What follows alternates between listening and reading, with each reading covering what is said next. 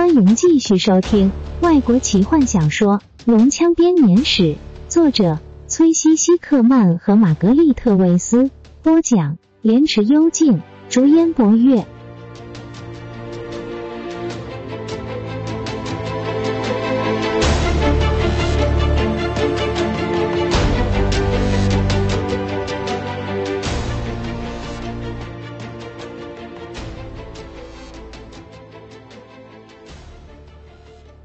拉斯山谷遍野的翠绿中，其实蕴含着生命的脉动。在浓密的树丛下，遍布着灌木及攀爬类植物，地上则交错着恼人的缠脚藤。如果路过者一不小心，这些藤类就会迅速的攀附而上，紧抓住受害者的脚踝不放，直到无辜的受害者被山谷中四处寻兽的肉食动物给捕获为止。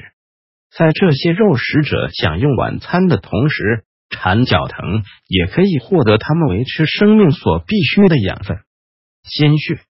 他们花了将近一个小时，才披荆斩棘的清出一条通往海文大道的路。每个人都又累又渴，一身是伤。相较之下，眼前这条通往海恩的又平又直的泥土路，变成了让人振奋的景象。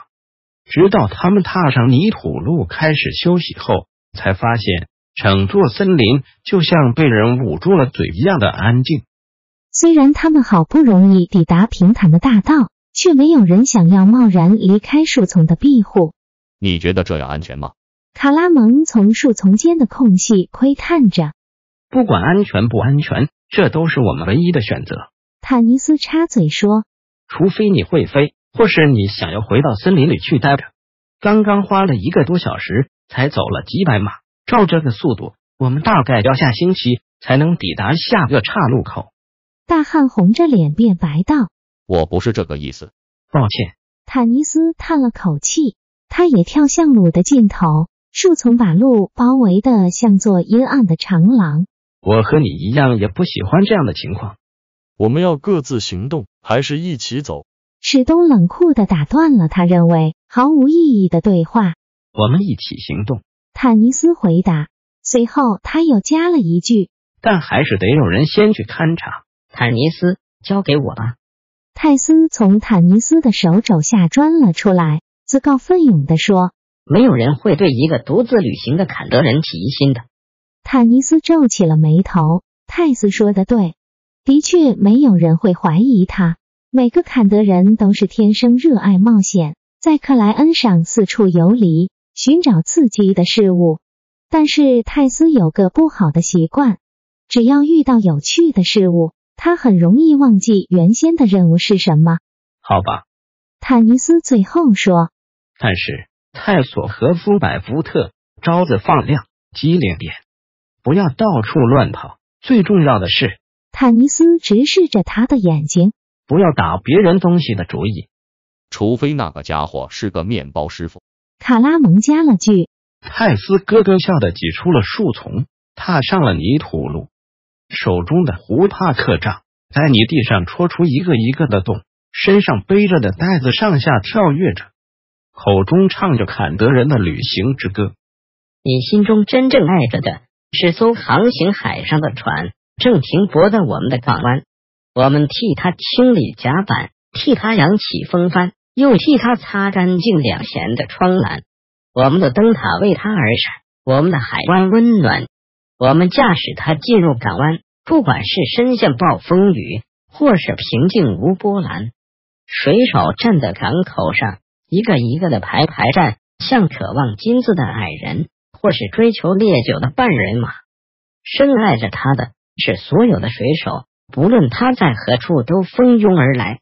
每个人都期待能够与他生死相守。坦尼斯也不禁微笑起来，直到听不见泰斯的歌声之后，才带着大家走上大路。每个人都像是面对许多恶劣观众的演员般，战战兢兢的走出树林。对他们来说，克莱恩的每一双眼睛似乎都在盯着他们。火红树叶下的浓密林荫，让能见度不到几尺。史东独自走在队伍的最前头。坦尼斯知道，虽然他昂首阔步，内心却在强烈挣扎着。卡拉蒙和雷斯林则随后跟上。坦尼斯关切的注视着年轻的法师，担心他的体力是否还能撑下去。雷斯林刚逃出树林时有些不稳，现在看来则是十分的正常。他一只手撑着他的法杖，另一只手则拿着本打开的书。坦尼斯起先还在猜想那是什么书，随即明白那就是每一名法师必备的咒语书。每天心力交瘁的记忆这些威力强大的咒语，是所有法师的宿命。这些有着神奇威力的咒语一经施展，便会从脑海中消失的干干净净。每一道法术都会消耗施法者的部分体力和意志力，直到精疲力竭，法师得彻底休息后，才能再度施展这些法术。弗林特快步跑到卡拉蒙的身边。两个人开始低声争执十年前的那次划船意外，就为了你想空手抓鱼。弗林特厌恶的嘟囔道。坦尼斯尾随在后，和两个平原人并肩而行。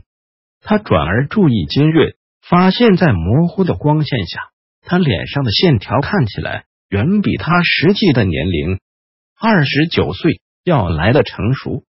我们的爱情并不顺利。当他们并肩走着的时候，金月向他坦诚：“何风和我相爱多年，但我族的传统规定，战士必须成就惊天动地的伟大功绩后，才有资格迎娶酋长的女儿。这对我们来说是更大的阻碍。何风全家多年前就因为拒绝祭拜祖先而被赶出部落，他的祖父祭祀大灾变前还存在的古老真神。”虽然找不到证据可以支持他，我的父亲不愿我委身下嫁，便派给何风一个不可能完成的任务，他得找到真神存在的确实证据。当然，我父亲根本就不相信证据存在，他只希望何风会在这漫长无目的的搜索中丧生，或是我在这段时间中移情别恋。他看着身边的高大战士，露出了微笑。但是何风的脸上却面无表情，目光直视着远方。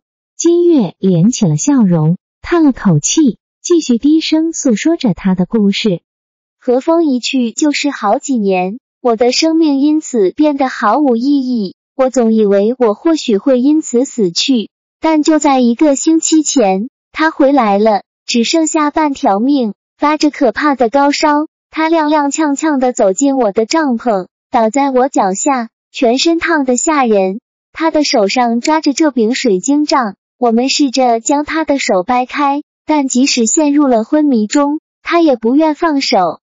在高烧中，他隐语着一个黑暗的地方，在一座废弃已久的城市里，有位拥有黑色羽翼的死神。接着，他陷入了狂乱的恐惧中，仆人们被迫要将他绑在床上。后来，他做了一个梦。梦中有个女人发着蓝光，他说这个女人在那座城市里医好了他，并且给了他这柄水晶杖。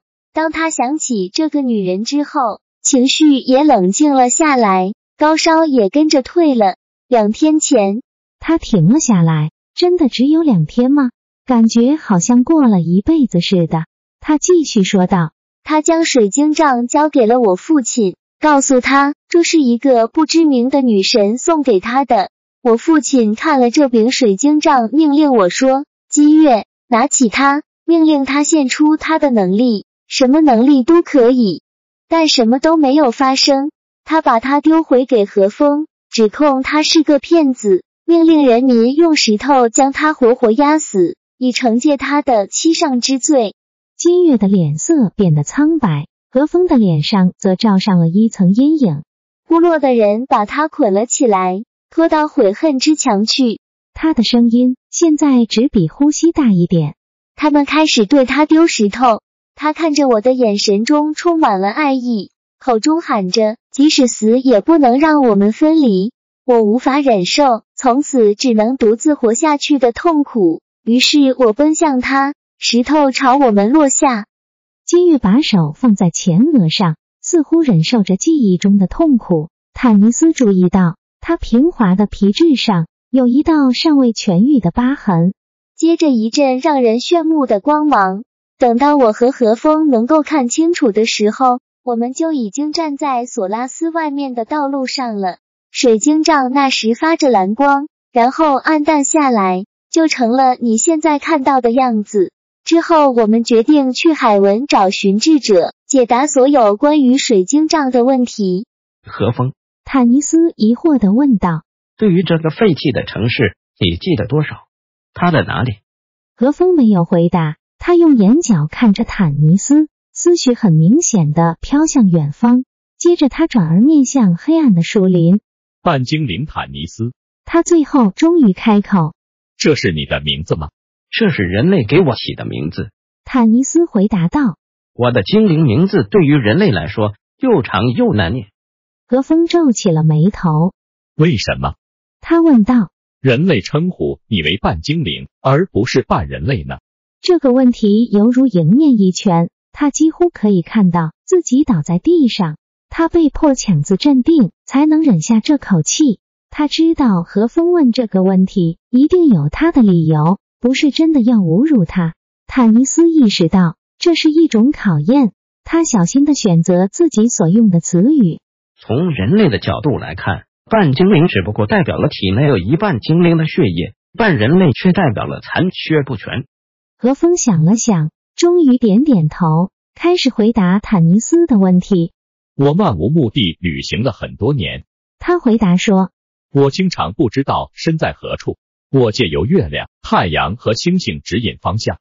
我的最后一段旅程像是场噩梦。”他沉默了一阵子，再度开口的时候，他像是置身远方一样。那是座曾经辉煌一时的城市。白色的建筑物有着白色大理石的柱子，但仿佛有一双巨大的手将它扔下山崖。这座城市非常古老，里面也非常的险恶。乘着黑色翅膀的死神，坦尼斯轻声说：“他像是黑暗中出现的神之一般，其他的邪恶生物膜拜他，不断的尖声嚎叫。平原人黝黑的皮肤变得苍白，竟在清晨的寒风中留下斗大的汗珠。”我说不下去了。金月轻抚着他的手臂，他脸上紧张的神情很快的消失了。在这样的黑暗恐惧中，一个女人交给你这柄水晶杖吗？